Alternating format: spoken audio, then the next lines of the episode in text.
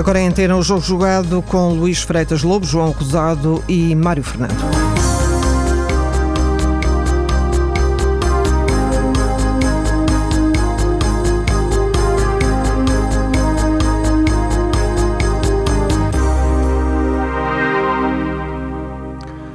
Boa noite, como é hábito às segundas-feiras, entre as 7 e as 8. Luís Freitas Lobo, João Rosado, meus caros, bem-vindos para falarmos aqui um pouco de futebol. Luís Freitas Lobo eh, em Lisboa connosco, enfim, uma reunião de família que já não acontecia há algum tempo. Eh, hoje vamos eh, dividir a nossa conversa por dois polos, digamos assim. Um que deriva do Porto Benfica da passada sexta-feira uma projeção em função daquilo que lá se passou, eh, uma projeção em relação ao que vai acontecer. Ou seja, eh, o regresso da Liga dos Campeões. Amanhã temos o Benfica a jogar na Roménia e na quarta-feira o Futebol Clube do Porto na eh, Rússia. Os adversários são diferentes e também de importância ou de calibre diferente, o Otchel da, da Roménia e o Zenit de São Petersburgo.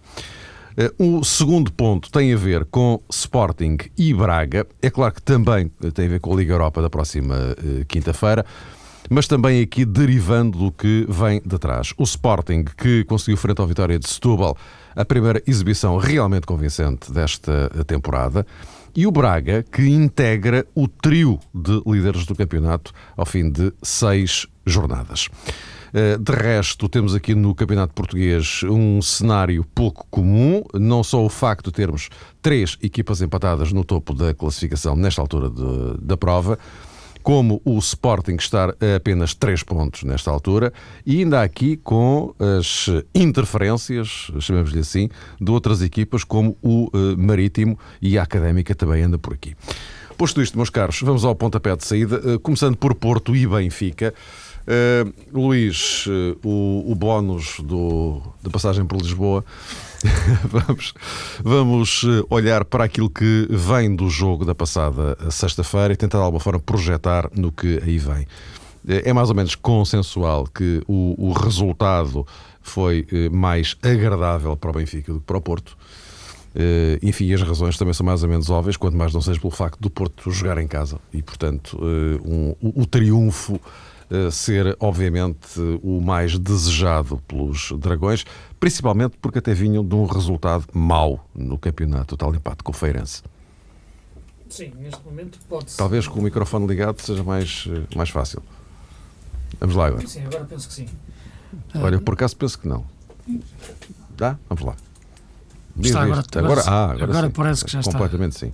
Já está a bola a circular. Neste momento, parece-me que as duas equipas não estão assim tão distantes uma da outra, em termos de, de qualidades e problemas. Uh, parece que depois deste jogo uh, existe a questão de se perceber, este, depois deste jogo, qual equipa está melhor. Qual é que a equipa que vai sair mais reforçada depois deste jogo. Uh, a tentação é ligar logo essa resposta à equipa que conseguiu o melhor resultado ou teoricamente conseguiu o melhor resultado no sentido do Benfica, como tu referiste, ter jogado fora e, e ter empatado fora de casa e depois, ainda por cima, depois de dois, jogos na época passada em, em que perdeu de forma clara contra o Porto. Ah, mas eu penso que a interpretação pode ser diferente, isto é, qual das duas equipas é que vai aprender melhor com aquilo que passou uh, nos 90 minutos de sexta-feira, independentemente de, do resultado ser melhor ou pior para uma ou para outra. Isto é, o Benfica percebeu porque é que não conseguiu uh, sair uh, tanto a jogar na primeira parte, porque é que conseguiu melhorar na segunda. Se conseguir perceber isto, eu penso que sem se deslumbrar com, com, com a questão do empate, uh, ou com a questão do resultado positivo, digamos assim, penso que poderá aproveitar esta embalagem para fazer um, um grande campeonato. se o Porto encontrar nesta derrota, ou neste empate, perdão, é quase uma derrota depois da das grandes vitórias da época passada e de, e de todo o ambiente que rodeava a, a equipa e, e, o clube. E do ponto de vista pontual, hoje em dia, um, um, empate é quase uma derrota. Não é? Agora, se perceber que este empate, que porque é que falhou exibicionalmente, porque é que isto aconteceu, pode eventualmente até sair mais reforçado para as, jogadas, para, para as jornadas seguintes. Isto é, não encontro uma relação direta de a equipa empatou, vai sentir o abalo, isto vai se ressentir, ressentir nos próximos jogos. Eu penso que essa dedução depende de como ambos os treinadores eh, fazerem a avaliação correta do que aconteceu em campo. Porque, em geral, costuma-se sempre achar que quando se ganha não há problemas, ou quando se consegue um bom resultado está tudo bem. E quando se consegue um mau resultado, ou quando o resultado é mau, coloca-se tudo em questão. Portanto, não pode existir nem de um lado nem do outro estas duas situações. Portanto, aqui perceber até que ponto Jorge Jesus e Vitor Pereira vão conseguir fazer este, este exercício. Quem o conseguir fazer melhor, certamente vai estar melhor nas, nas próximas jornadas. Agora, parece-me que neste momento hum, os problemas do Benfica, digamos assim, estão mais bem identificados. Os problemas do Porto, eu só digo que não estão tão bem identificados porque eu vejo o Vitor Pereira a mexer demais na equipa desde o início da época. Eh, eu, eu, sei que há rotação de jogadores, há vários jogos, há gestão de esforço, há lesões, há tudo isso. Mas eu acho que aquilo que o leva a, a mudar tanto, a mexer tanto, não é essa razão, mas é as dúvidas que ele tem na, em relação à equipa e também a fase de construção em que ela está. E, portanto, é esta, esta questão que me parece marcar neste momento as duas equipas de forma mais, mais, mais forte são as dúvidas que Vitor Pereira tem na constituição da equipa do, do Porto, enquanto que o Benfica, na minha, na, na minha opinião, vive neste momento com, com mais certezas. E João? Sim, é, é exatamente isso. Eu também penso um pouco na linha do Luís, mas estranho uma coisa no caso do Futebol do Porto e no caso do seu treinador. Durante a pré-temporada, parecia que Vitor Pereira eh, conseguia depressa perceber o que era o Porto deste ano. E isso não era nada surpreendente, porque era um homem da casa. O ano passado tinha sido treinador adjunto, este ano promovido a treinador principal, mas ele estava muito identificado com aquilo que tinha em termos de matéria-prima e, sobretudo, com o apoio que tinha da estrutura. E o Porto, durante algum tempo, naqueles jogos particulares que fez nos torneios de preparação, deu essa imagem de ser uma equipa capaz de rapidamente chegar ao ponto certo uh, e desejado por uh, Vitor Pereira.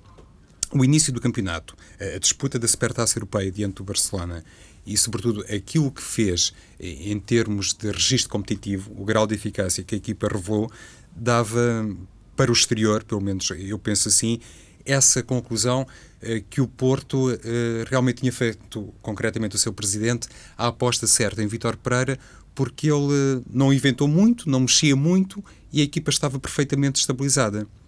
Até que chegou o jogo diante do Feirense e aí se percebeu que repentinamente, sem nenhuma razão uh, muito gritante à vista, Vítor Pereira, se calhar muito seduzido, muito influenciado por um Porto, não vou dizer um Porto de excelência, mas um Porto muito positivo, acabou por, naquele desafio, experimentar coisas uh, que não estavam propriamente no programa, que não se vislumbravam uh, assim de um dia para o outro. E a partir daí, concordo com o Luís, a equipa ficou um bocadinho, uh, talvez desvirtuada, um pouco uh, sem saber muito bem como se organizar, uh, por exemplo, num, num campo que normalmente é chave para qualquer equipa e que tem a ver com a constituição do meio-campo, precisamente, do setor intermediário. E acho que este jogo, o clássico diante do Benfica, provou isso. Na sequência do que já se tinha verificado em Aveiro, que há, digamos que, uma crise de abundância. O Vitor Pereira olha para o Defur, olha para o Belucci, olha para o Sousa, olha para o Fernando, olha para o Motinho, para o Guarim também, obviamente, e não sabe muito bem como fazer o aproveitamento em 90 minutos de todas estas mais-valias. E acho que isso ficou à vista no desafio frente ao Benfica. Na hora de mexer, toda esta indefinição de Vitor Pereira uh, acabou por uh, sobressair e realmente conduziu a equipa a uma segunda parte em que o Futebol do Porto não tirou partido de um segundo gol, que resulta de uma grande, na minha opinião, de uma grande desatenção defensiva da equipa do Benfica e não foi capaz, então, de se afirmar, como, por exemplo, tinha feito nas primeiras jornadas do campeonato e até, repito, no jogo diante do Barcelona. Isso, para mim, é que me espanta mais, em contraponto com o Benfica, precisamente. Por algum motivo muitos adeptos e o próprio Jorge Jesus uh, dava realmente aso a que as pessoas, antes de começar o Porto Benfica, já tivessem um atrevimento suficiente para dizer que desta feita Jorge Jesus não iria inventar muito, não iria cometer os erros do passado e que a equipa estava mais ou menos desenhável e toda a gente era capaz de dizer quase qual era o 11 do Benfica, mesmo com o Nolito com o Gaetan e por aí fora. Ou seja, se realmente o Benfica eh, está mais estabilizado, o que a mim me surpreende particularmente é, digamos que, um retrocesso do Futebol Clube do Porto, quando no início da época parecia que as coisas estavam mais ou menos definidas. E já agora, permitam-me introduzir aqui a questão da Liga dos Campeões, porque agora há aqui um teste também, a meio da semana, antes do recomeço do, do regresso do campeonato, e eh, também este tipo de impressões que ficaram do jogo do, do Dragão eh, também são testáveis eh, num outro contexto, num contexto de Champions, não é? Sim, são, embora com algumas, com algumas diferenças. Eu acho que a, que a intensidade de um jogo com o Benfica, as questões que com um jogo com o Benfica coloca uma equipa como o Porto e vice-versa, não, não têm transfer para, para um jogo de Champions assim tão direto, sinceramente. Não, mas eu, eu não ia tanto por aí. Eu ia mais uh, pela, pelas, pelas consequências psicológicas, vamos dizer assim, de, de do, do, que advém ou que vai advir dos resultados da Liga dos Campeões. Sim, é? e, e, sim, é evidente que a Liga isso pode, pode existir essa, componente. Agora, para além disso, parece-me que, que ambas as equipas percebem bem que a Liga dos Campeões, né, embora seja, seja, seja um palco fantástico, é algo que as equipas portuguesas sabem que, que o máximo que podem chegar em condições normais é, é uns quartos de final.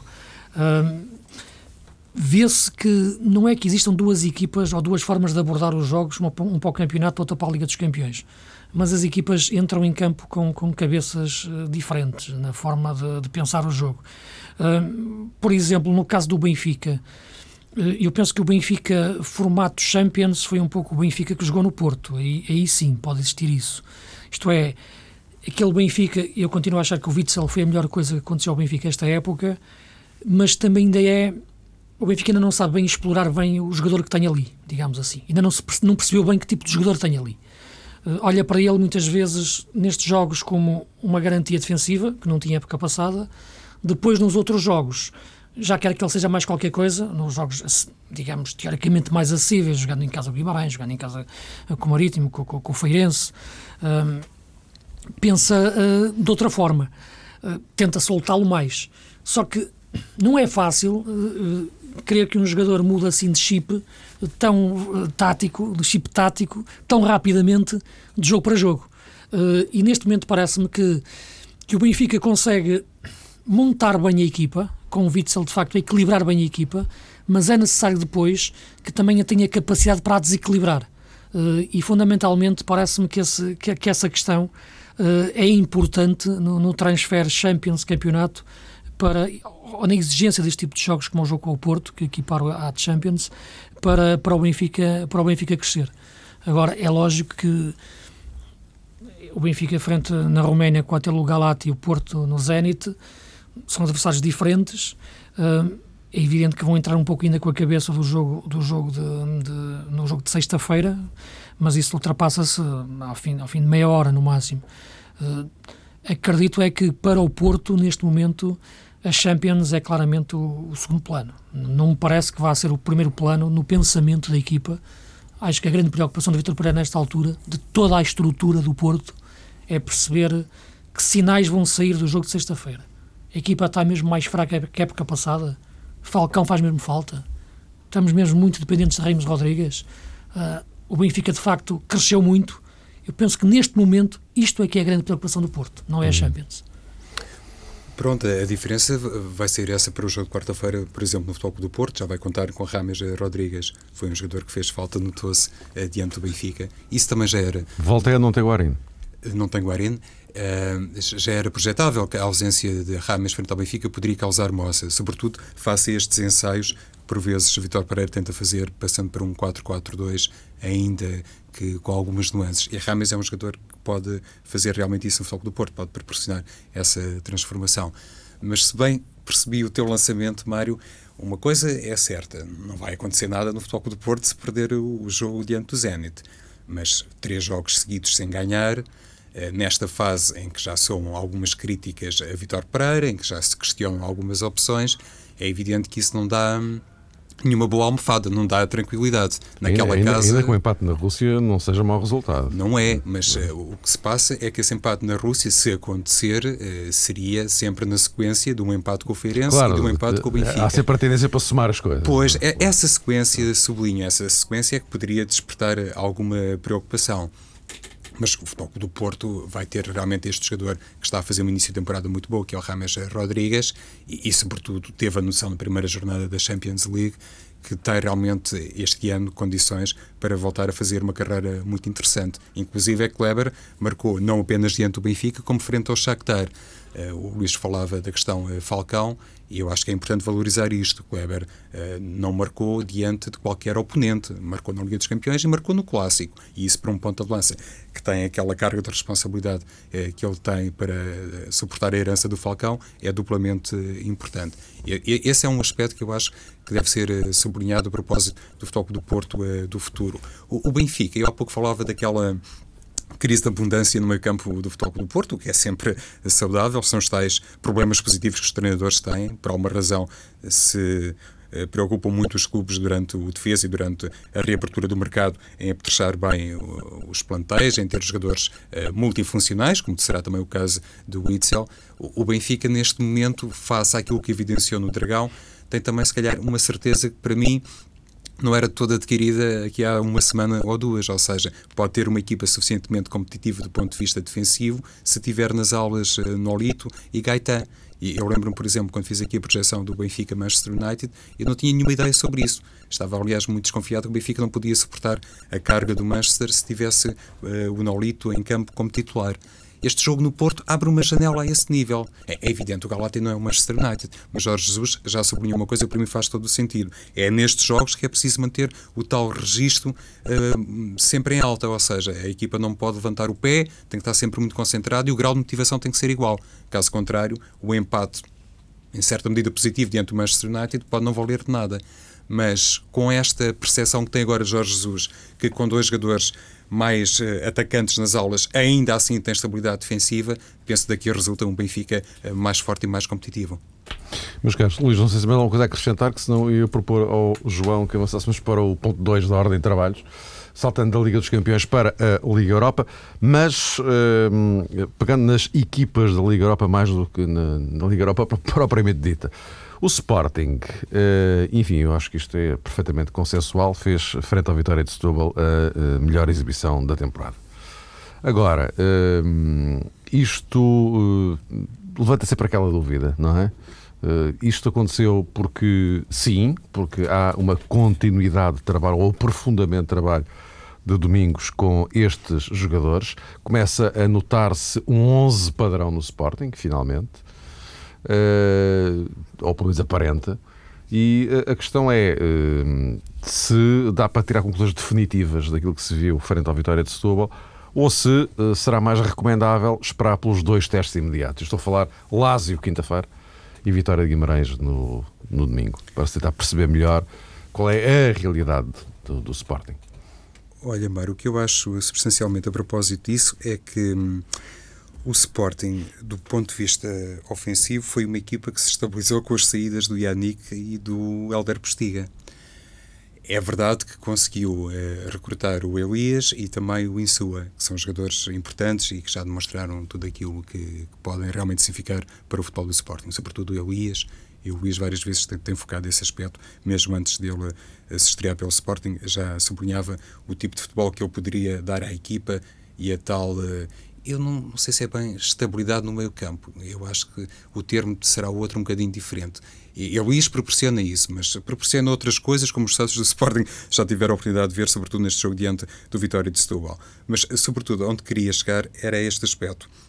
O Domingos Paciência, sem muitas opções para o eixo atacante, encontrou em Wolfswinkel o jogador certo e, sobretudo, percebeu uma coisa. Este Sporting em 4-3-3, com jogadores de grande dinâmica no meio campo, é realmente uma equipa que consegue provocar muitas eh, situações de gol. E durante uh, aquele período mais turbulento do Sporting, percebia-se que o Domingos Paciência era um treinador muito pressionado e que não tinha ainda hum, feito, digamos que, uma avaliação conclusiva a propósito do sistema de jogo que queria para a equipa se jogava ou não com dois avançados, se experimentava um estilo mais parecido com o sistema do Braga em 4-2-3-1, se era o 4-3-3.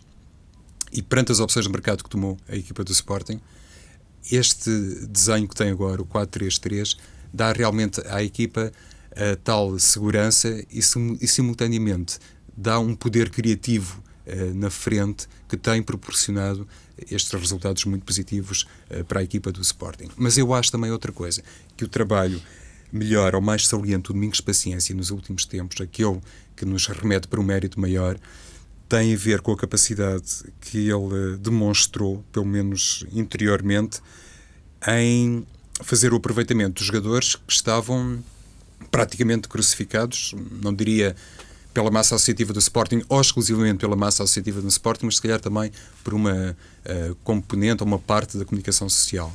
E refiro-me concretamente a Rui Patrício, ao central norte-americano Anievo, que foram dois jogadores que durante algum tempo foram muito responsabilizados, muito apontados a dedo, e o Domingos Paciência soube enquadrá-los bem, dar-lhes segundas oportunidades.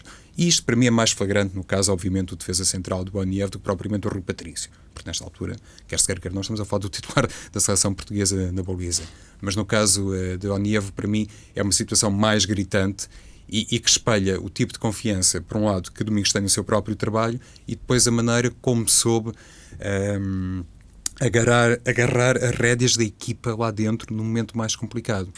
Dir-se-á que a etapa decisiva foi aquela reviravolta na Mata Real diante do Passos de Ferreira, mas além desse comportamento como um todo que teve o Sporting, eu acho que aquele trabalho uh, particular que foi feito com determinadas unidades que de hoje para amanhã arriscavam-se a serem vistas conforme eram Yannick de Jaló e também Alder Postiga. Esse trabalho do Domingos de Paciência deu realmente uh, a todos os jogadores uma ideia de que o treinador, nos momentos mais complicados, já tem de facto este treinador experiência suficiente para tomar conta da equipa e para superar os momentos mais negativos. E quando isso se passa num clube grande, é natural depois uh, a confiança suba. O que eu acho em relação ao Sporting, e já tenho dito isso desde o início da época, é que há, há um processo de construção. É? Isso, isso parece-me claro.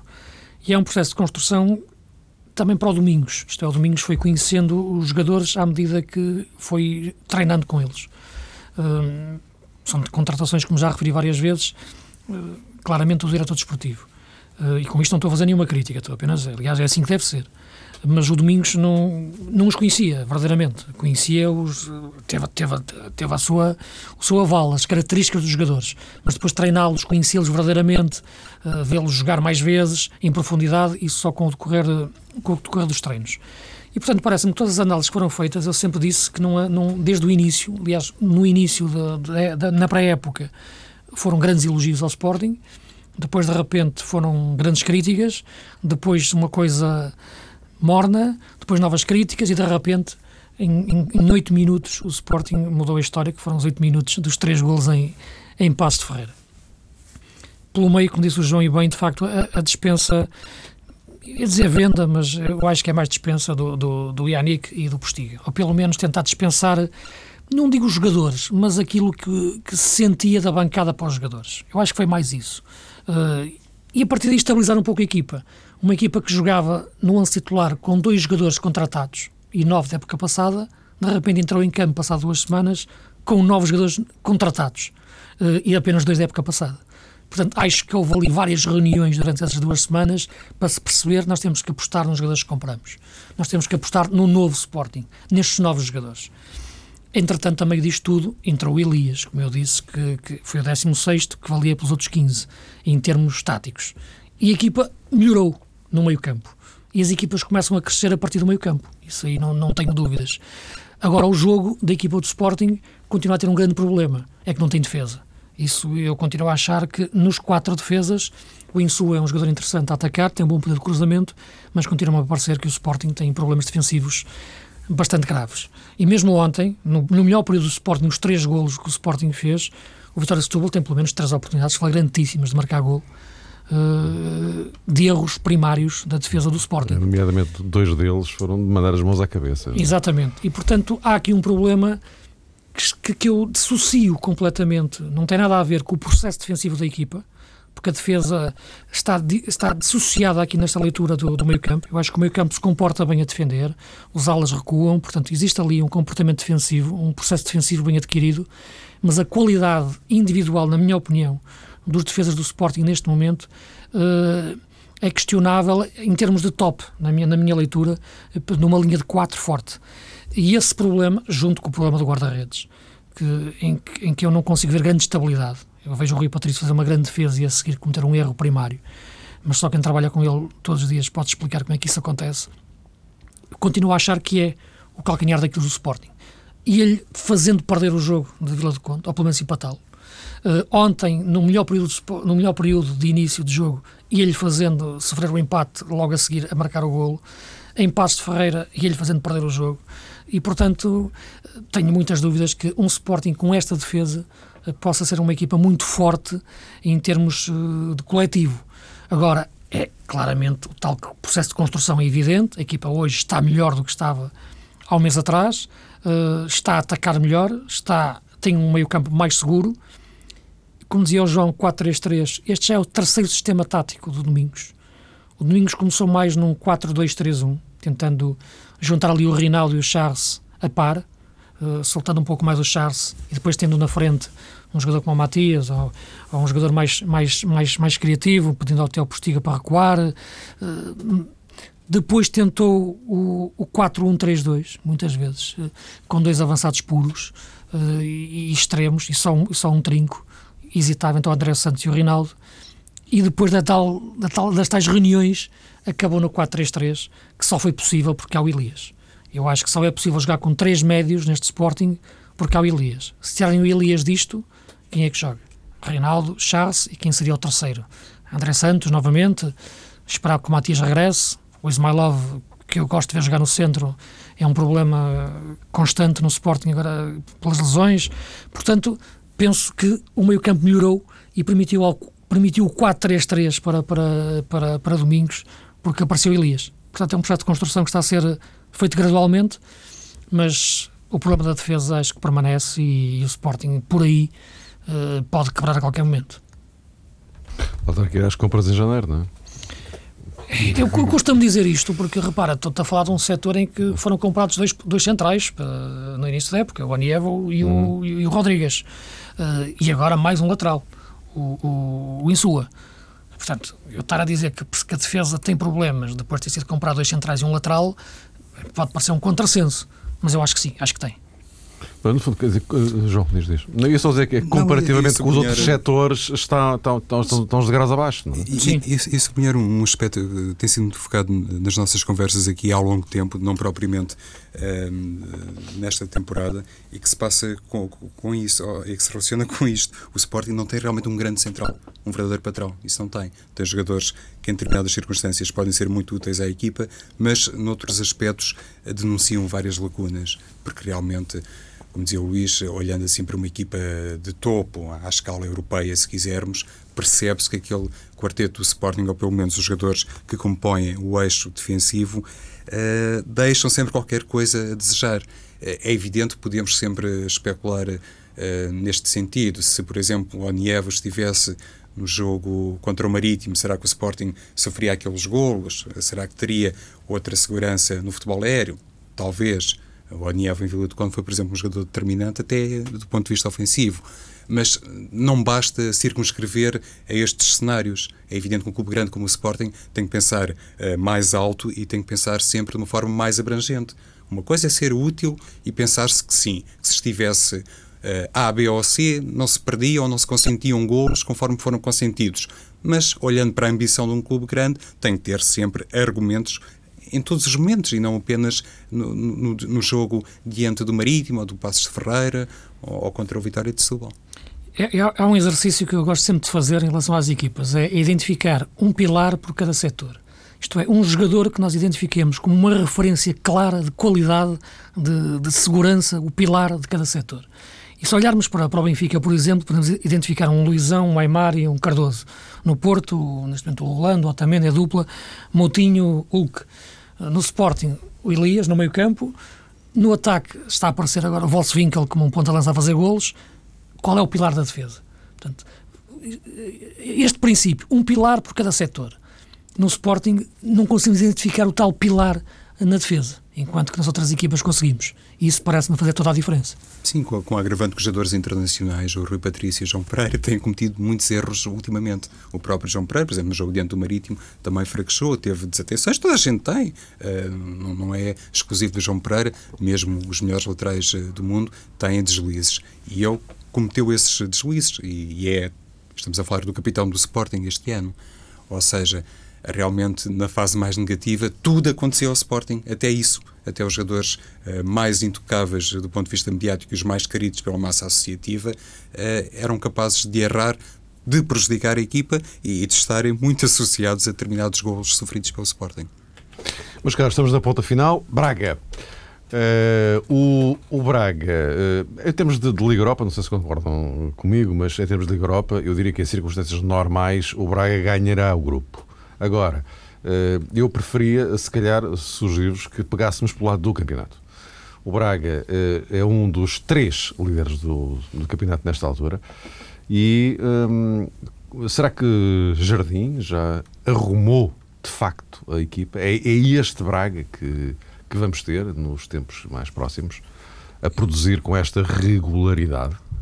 Eu sinceramente penso, penso que sim. Aliás, nós na, na passada semana elegemos o, o Leonardo Jardim como treinador de, não do mês, mas deste início da época, digamos assim.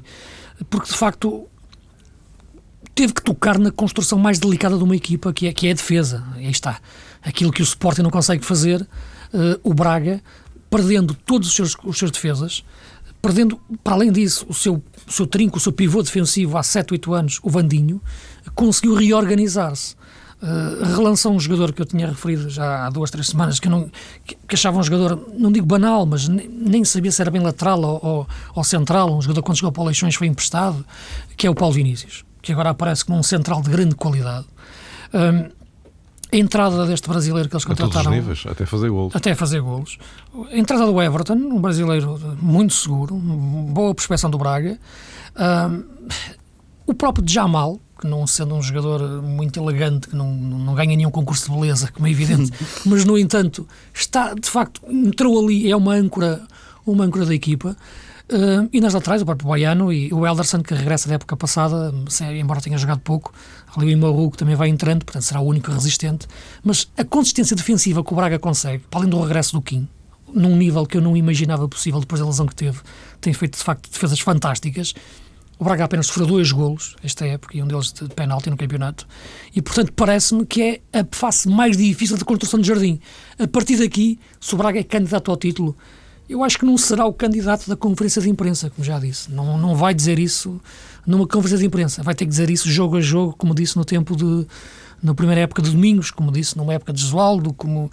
E, portanto, isto já não é um facto circunstancial. Já não é aquela equipa sensação que nós perguntamos, mas é candidato. Não, este, eu acho que este Braga já vem de trás, já vem daquilo da noção de clube grande que tem e parece-me que sim, que é, que, é, que é um candidato a estar lá em cima nos três primeiros durante o campeonato todo.